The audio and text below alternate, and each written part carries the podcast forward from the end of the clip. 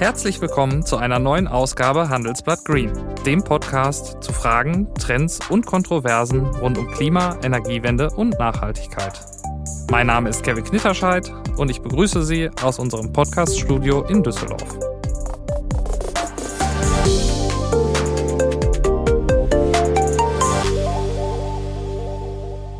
Die Atomenergie genießt in Deutschland einen zweifelhaften Ruf seit Ende der 50er Jahre die ersten Reaktorblöcke ans Netz gegangen sind, kämpft die Umweltbewegung für die Abschaltung der Atomkraftwerke. 2011 konnte die Bewegung einen wichtigen Erfolg vermelden. Bis 2022 sollen alle Atommeiler in Deutschland abgeschaltet werden. Kritiker meinen, dass es dem Klima wenig hilft, wenn wir parallel weiterhin Strom aus Kohle produzieren. Denn Atomstrom, zumindest theoretisch, kann klimaneutral produziert werden. Zumindest, wenn man einmal die vor- und nachgelagerten Prozesse außer Acht lässt. Jetzt sagen manche, der Atomausstieg sei im Hinblick auf den Klimaschutz sogar ein Fehler. Ob sich diese These halten lässt, möchte ich nun mit unserem Gast besprechen. Er heißt Bruno Merck, ist Professor an der Universität in Liverpool und wurde von der Royal Academy of Engineers an den Lehrstuhl für neu aufkommende Technologien in der Nuklearforschung entsandt. Dort forscht er an Techniken, mit denen sich die Kernenergie sicherer machen lässt. Und vielleicht auch ein bisschen nachhaltiger.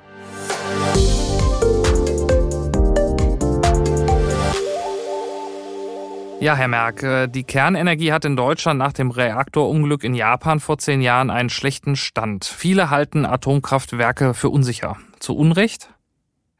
Ich würde mal sagen, wenn wir auf die deutschen Reaktorbetriebsstatistiken schauen, wir haben äh, einen ganzen Park an Reaktoren betrieben und hatten in der ganzen Betriebszeit von circa 30 Jahren pro Reaktor äh, keinen wirklich ernstzunehmenden Störfall der über, ich glaube, Ines Kategorie 2 hinausging, was immer noch ganz klar intern als größere Betriebsstörung gesehen wird. Und damit würde ich mal sagen, die Reaktoren sind sicher und sie waren über die Betriebszeit sicher. Deshalb ist es vielleicht nicht der richtige Schritt zu sagen, wir haben das aufgrund der Sicherheit gemacht. Jetzt ähm, steigen wir in Deutschland ja dennoch aus der Kernenergie aus und Sie sagen, ähm, Sicherheit ist nicht das Thema. Was sind denn Ihrer Meinung nach die Gründe dafür, dass wir uns entschieden haben, äh, diesen Technologiepfad nicht weiter zu verfolgen? Das war eine rein politische Entscheidung. Das hat die Kanzlerin vermutlich zusammen mit ihren Ministern kurz nach Fukushima entschieden.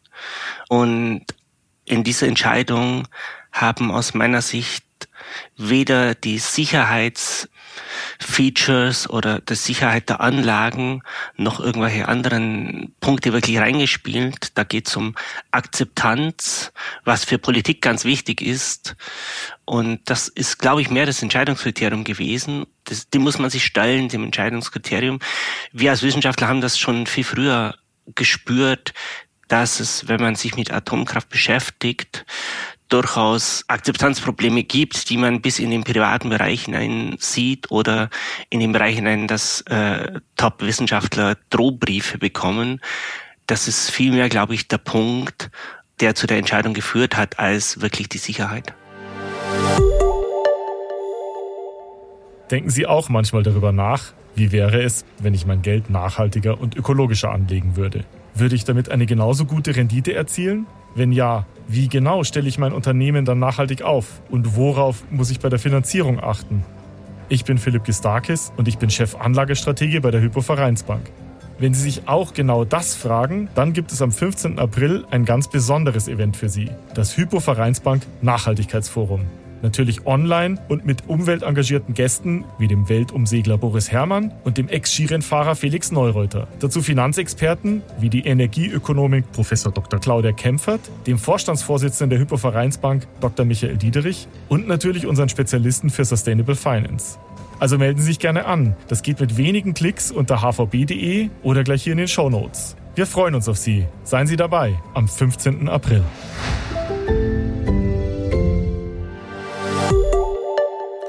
Eine äh, wichtige Rolle bei der gesellschaftlichen Akzeptanz spielt natürlich die Endlagerfrage. Also wohin mit dem Atommüll, wenn wir ihn einmal äh, in einem Kraftwerk verwendet haben und er eigentlich keine Energie mehr im klassischen Sinne abgeben kann. Ähm, und damit berühren wir auch schon ein Kernforschungsgebiet von Ihnen. Ähm, Sie haben lange an der Transmutation geforscht.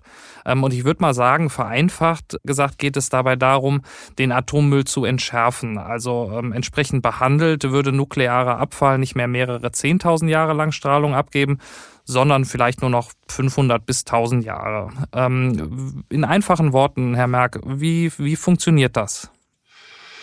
Es gibt ganz verschiedene Verfahren, wie man das Ganze angehen kann. Klassisch haben wir in den seit zwischen den 90ern und 2010 massive Forschung betrieben. Äh, man trennt den Atommüll auf in einer Wiederaufbereitungsanlage. Man muss noch ein paar nachgeschaltete Prozesse hinbekommen. Dann bringt man den Teil, der spaltbar ist, zurück in den Reaktor und versucht dort im Reaktor praktisch daraus wieder Energie zu erzeugen. Das ist, das ist eigentlich das Wesen der Transmutation. Aber ich sag mal, es hat sich herausgestellt, es ist extrem teuer. Wenn wir das so angehen, ich glaube, ich werde im späteren weiter tiefer über meine Forschung reden und wie man das aus meiner Sicht deutlich äh, günstiger, und effizienter machen könnte, indem man nicht mehr darüber nachdenkt, zwischen Energieproduktion und Müllverbrennung, also Transmutation zu unterscheiden, sondern beides in einem Konzept zusammen optimiert. Ähm, mit der Technologie hat sich ja auch die Deutsche Kommission äh, zur Lagerung hochradioaktiver Abfallstoffe äh, beschäftigt. Und in dem Abschlussbericht dieser Kommission heißt es, die Transmutation könnte das Problem äh, der Atomindustrie der Entsorgung vereinfachen. Aber man hat sich dann am Ende doch dagegen entschieden, weil die Technologie zu teuer und noch nicht weit genug entwickelt sei, so heißt es. Es gab auch Projekte in Frankreich, ähm, da hat man nach einem Versuch Abstand davon genommen. Ähm, jetzt würde mich natürlich interessieren, was sind die Gründe, wo Sie sagen, ähm, das würde sich trotzdem lohnen, diese Technologie für uns weiter zu verfolgen? Es sind wir an einem ganz, ganz kritischen Punkt. Die Technologie wurde demonstriert. Wir nennen das typischerweise eine Labordemonstration, auch wenn das Labor in der Kerntechnik manchmal sehr groß ist. Aber der entscheidende Schritt ist, von dieser Labordemonstration in eine industrielle Anwendung zu kommen. Und da ist ein ganz, ganz wichtiger Schritt. Das ist wie, wenn Sie sich in der Autoindustrie einen ganz tollen Prototypen anschauen, dann dauert es äh, das sind tolle Features verbaut und es dauert aber dann 10, 20 Jahre, bis die dann in irgendeinem Serienprodukt, meistens in einem hochklassigen, teuren Wagen, dann das erste Mal gesehen werden und dann nochmal zehn Jahre, dann kommt sie in die Mittelklasse und irgendwann vielleicht sogar in jedes Auto. Und dieser Schritt, der ist nie gegangen worden. Und dieser Schritt ist eigentlich der entscheidende Schritt, dorthin zu gehen, um das Ganze vielleicht loszulösen von dem Prozess, den ich vorher beschrieben habe, in einen wesentlich effizienteren Prozess, in ein wesentlich effizienteres Vorgehen, dass wir das sagen können, das muss auch finanzierbar sein. Und da kommen wir wieder zu dem Punkt, macht es wirklich Sinn, die Energieproduktion von der Müllverbrennung zu trennen. Es macht Sinn, wenn wir in die Technologien von damals schauen, dann macht es Sinn. Wenn wir aber in neue Technologie schauen, müssen wir da ein großes Fragezeichen dahinter machen. Was fehlt Ihnen denn noch, um äh, zu dieser Serienreife zu kommen? Also wann haben wir äh, möglicherweise den Prototypen als Serienwagen? Da müssten wir jetzt, also besonders aus der deutschen Sicht, mal darüber reden, Thema Kernenergieausstieg. Deutschland hat sich entschieden, aus der industriellen Elektrizitätserzeugung aus Kernkraftwerken auszusteigen. Leider ist aber dort politisch gesehen was passiert, das auch dazu geführt hat, dass wir mehr oder weniger aus der Forschung ausgestiegen sind. Und das ist, weshalb Leute wie ich jetzt eben in UK sitzen und nicht mehr in Deutschland, um die Forschung dort voranzutreiben. Grundsätzlich, was wir bräuchten, ist innovatives Denken, neue Ideen, wie können wir es besser machen. Äh, in UK nennen wir das Demand-Driven Research, also Forschung, die Probleme, die vorgegeben sind, lösen können. Wir haben das relativ schön, finde ich, jetzt in der Corona-Krise gesehen. Forschung kann Lösungen entwickeln. Siehe die rapide Impfstoffentwicklung. Es war der Druck da, es war das Ziel da, es war das Geld da und dann kann Forschung auch zu Lösungen kommen. Aber die Punkte müssen alle da sein und es muss auch die Motivation für die Forscher da sein, das zu entwickeln. Und das ist unter Ausstiegsbedingungen für mich ganz schwer geworden. Jetzt sind Sie 2015 äh, nach Großbritannien gegangen und das ist ja eines der Länder, die auch in Zukunft sehr stark auf die Atomkraft setzen wollen. Ähm, wir haben im Südwesten von England einen weiteren Reaktor gerade im Entstehen, äh, im Kraftwerk von Hinkley Point und der soll die Region äh, bis 2083 mit Strom versorgen. Wenn Sie mal auf die Diskussion schauen in Großbritannien und auf die in Deutschland, ähm, wo sehen Sie da die größten Unterschiede in Bezug auf die Kernenergie? Die Briten sind sehr technologieoffen. Ich nenne das jetzt einfach mal so. Also ich habe noch nie negative Worte gehört, wenn ich gesagt habe, was ich mache. Meistens ist es eher ein anerkennendes, oh, das hört sich interessant an. In Deutschland hat man so eine zwiegespaltene Öffentlichkeit. Einerseits kann es einem passieren, man geht auf eine Party, man sagt, was man macht oder ich sag, was ich mache und Konsequenz war, äh, ich wurde den ganzen Abend in Diskussionen belagert über die Zukunft der Kernenergie oder äh, ich habe den Rest der Party in einer Ecke verbracht, weil niemand mehr mit mir reden wollte. Es gibt ganz wenig dazwischen, komischerweise. Und das charakterisiert, glaube ich, äh, den Unterschied. In England ist Kernenergie oder in UK ist Kernenergie eine Technologie von vielen. In Deutschland ist es in jeder Hinsicht anders. Ich, ich möchte es mal so sagen. Jetzt wird ja häufig von Befürwortern der Atomenergie angeführt, dass Kernkraft ähm, klimaneutral sich produzieren lässt. Äh, gleichzeitig gibt es aber von den Umweltverbänden die Kritik, dass gerade in den äh, Prozessen, die vorher und nachher passieren, also beim Uranabbau, dann doch wieder sehr hohe CO2-Emissionen ähm, anfallen. Inwieweit kann uns die Kernenergie denn tatsächlich dabei helfen, den CO2-Ausstoß der Wirtschaft zu senken? Gut, jetzt kommen wir in den ersten Anglizismen an. 24-7 On-Demand Availability ist in UK das Stichwort für Kernenergie. Also 24-7, rund um die Uhr, Demand, dann, wenn wir es brauchen und dann ist es verfügbar. Und das ist, glaube ich, der Punkt, wo die Kernenergie allen anderen Low-Carbon-Technologien überlegen ist. Und das ist auch das, was unsere Netzsimulationen gezeigt haben. Also ich habe vor zwei Tagen eine Publikation mit einigen Kollegen rausgebracht, wo wir Rechnungen mit dem Netzsimulator der, des Energieversorgers hier gemacht haben, also des UK Energieversorgers, mit allen Technologien und wir haben Tests gemacht, was würde passieren, wenn wir die Gas, die, die Stromproduktion aus Gas durch Wind ersetzen, durch Kernenergie ersetzen. Beides mal kommt, kommt die, der CO2-Ausstoß wird beides mal ungefähr gleich sein. Was bedeutet es für die Netzstabilität? Wir haben festgestellt, wenn wir es mit Windenergie machen, haben wir einige tausend Stunden Unterdeckung das heißt, nicht genügend Stromproduktion. Wenn wir es mit Kernenergie machen, ist es kein Problem.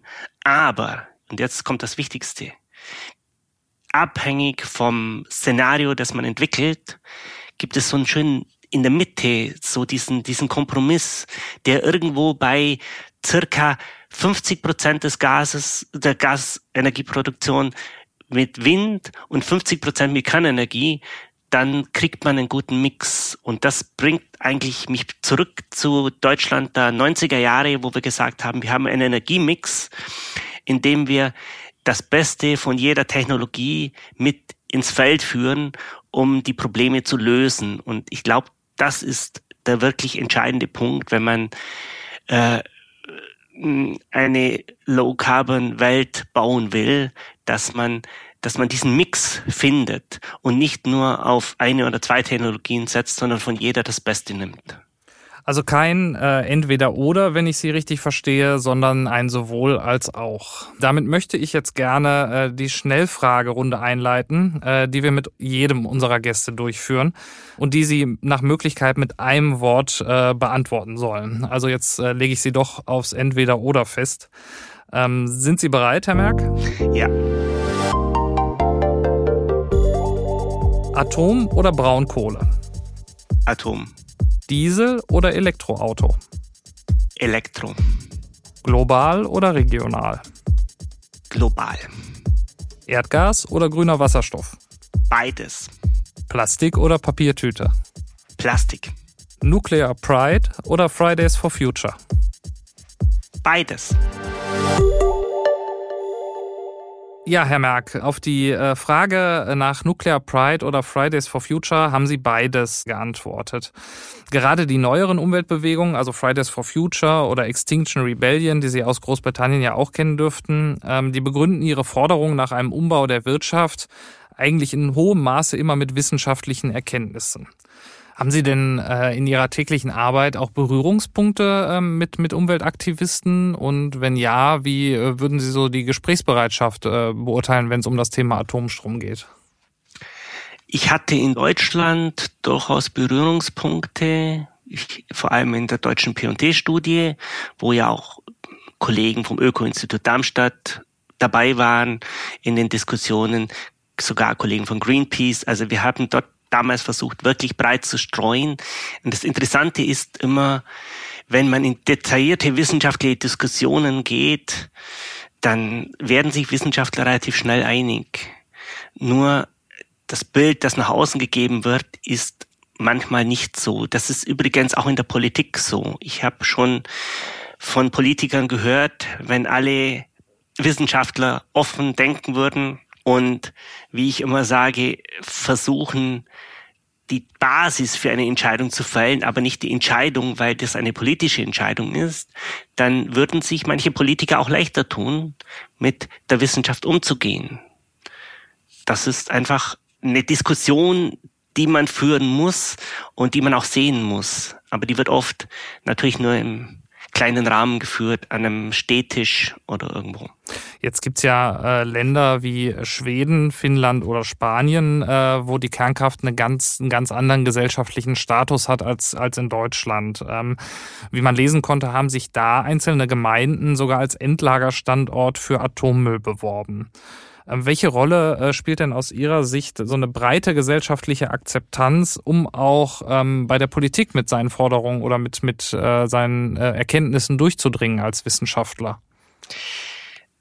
Ich hatte das Thema vor kurzem mit einem Kollegen, der ist Chair für Nuclear and the Society, also Kerntechnik und Gesellschaft.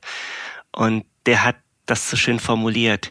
Was wir brauchen, ist die Wählergemeinschaft. Er hat das natürlich auf Englisch das Electorate genannt, aber das heißt, wenn man es schafft, 60, 70 Prozent Akzeptanz in der Wählerschaft zu haben, dann spielt die politische Partei keine große Rolle mehr, weil dann auch egal welche Partei regiert, wenn die Bevölkerungsmehrheit dahinter ist hinter einer Technologie, dann kann man sich dort vernünftig entwickeln und Entscheidungen fällen, egal wie die Wahl ausgeht. Und das ist gerade für eine Energietechnologie, für alle Energietechnologien, die sehr lange Entscheidungs- und Investitionszeiträume haben, ist das essentiell. Aber wenn ich mir so einen äh, Investitionshorizont für ein Atomkraftwerk anschaue, ähm, dann, dann sehe ich, dass das ja teilweise Planungen sind, die 60, 70, 80 Jahre in die äh, Zukunft reichen.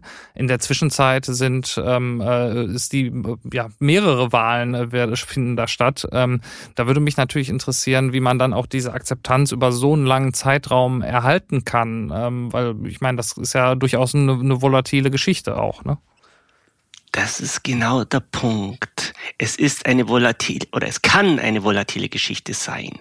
Wenn es zu dem Punkt kommt, dann hat eine Technologie wie Kerntechnik genau ein Problem. Das heißt, wenn es eine stabile Position zur Kernenergie gibt, wie beispielsweise in Finnland, dann fällt einem Energieversorger natürlich die Investition wesentlich leichter. Äh, wenn ich eine Investition tätigen tätige, die mit allem Vorlauf von der Entscheidung, ein Kernkraftwerk zu bauen, bis es steht, mit Sicherheit zehn Jahre plus ist, dann muss ich diese Sicherheit haben, weil ansonsten kann ich keine Milliarden investieren. Und wir sprechen hier über Milliardeninvestitionen und wir sprechen auch über Amortisationszeiträume von, sag ich mal, 20 Jahren. Das heißt, da muss eine Rechtssicherheit und eine politische Sicherheit da sein, damit sich die Technologie entwickelt. Und da ist auch ein großer Unterschied zwischen dem United Kingdom und Deutschland. In United Kingdom äh, ist eine, sag ich mal, große Investitionssicherheit da an diesem Ende, die auch, äh, dafür werden mich jetzt manche Leute schimpfen, auch daran liegt, dass wir hier in einem Kernwaffenstaat sind. Weil wenn man Kernwaffen haben will und erhalten will, braucht man Expertise. Das heißt nicht, dass es eine direkte Verbindung gibt zwischen ziviler Kernenergienutzung und, und Atomwaffen.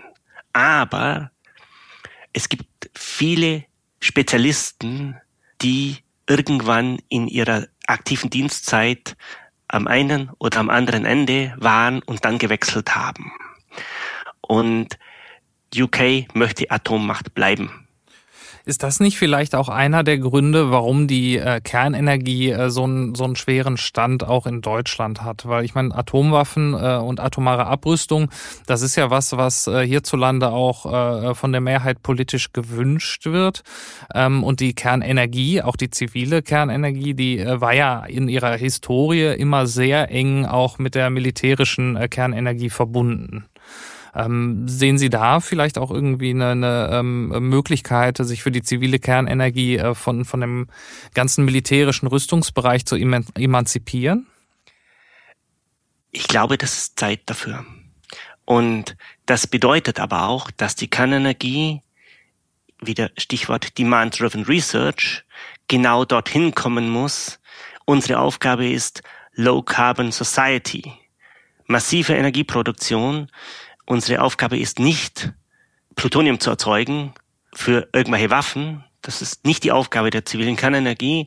Auch die Nutzung von Technologien, die aus dieser Zeit kommen, müssen wir überdenken, weil vielleicht waren die Zielsetzungen damals einfach ganz andere, als man diese Technologien entwickelt hat. Und das bringt mich zu dem Punkt, was ich derzeit beforsche. Das ist ein System, das arbeitet damit Energie aus Müll, aus abgebrannten Brennstoff zu erzeugen, ohne dass wir Wiederaufbereitungstechnologien brauchen. Also keine Plutoniumwirtschaft, sondern Plutonium nur im Reaktor und nie außerhalb. Wir können einen Faktor 20 bis 100 mehr Energie aus dem abgebrannten Brennstoff beziehen.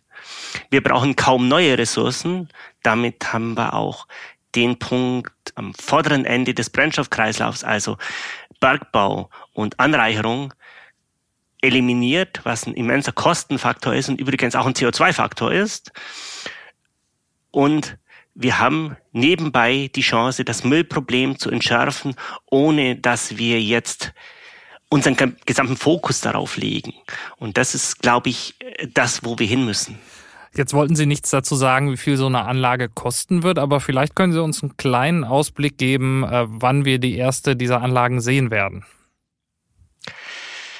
Das hängt dann doch ganz arg von der britischen Regierung ab, um das festzulegen. Ich sag mal, äh, wir sehen zurzeit in Russland eine Entwicklung, dass sie die erste kleine Testanlage der Reaktorphysiker nennt das ein Tischexperiment, das mehr einen Raum als einen Tisch einnimmt, zu bauen.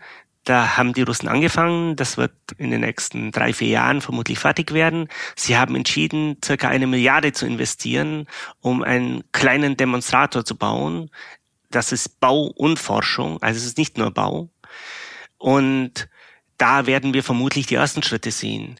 Wenn sich UK dafür entscheidet, dann sind das genau diese Schritte, die auch gegangen werden müssen. Wir brauchen einen sogenannten Nullleistungsreaktor. Das ist ein Reaktorphysik-Experiment, in dem wir Technologien testen können, in dem wir untersuchen können, wie das System sich verhält, aber in einem relativ geringen Kostenrahmen. Aber was noch viel wichtiger ist, wir bekommen eine sehr, sehr steile Lernkurve und sehr schnelles Feedback, wo wir uns verbessern müssen.